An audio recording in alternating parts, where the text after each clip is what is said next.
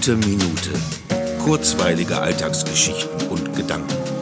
Mein Name ist Matthias Hecht und jetzt geht's auch schon los.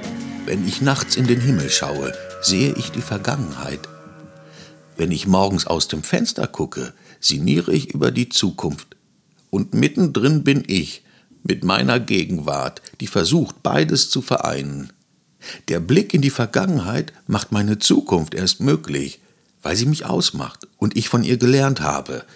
Die Zukunft gibt mir Ziele, Hoffnung und beruhigende Ahnungslosigkeit. Die Vergangenheit hingegen ist lückenhaft bekannt. Wir vermuten zu wissen, wie wir uns bis hierhin entwickelt haben und visionieren unsere kommende Zeit.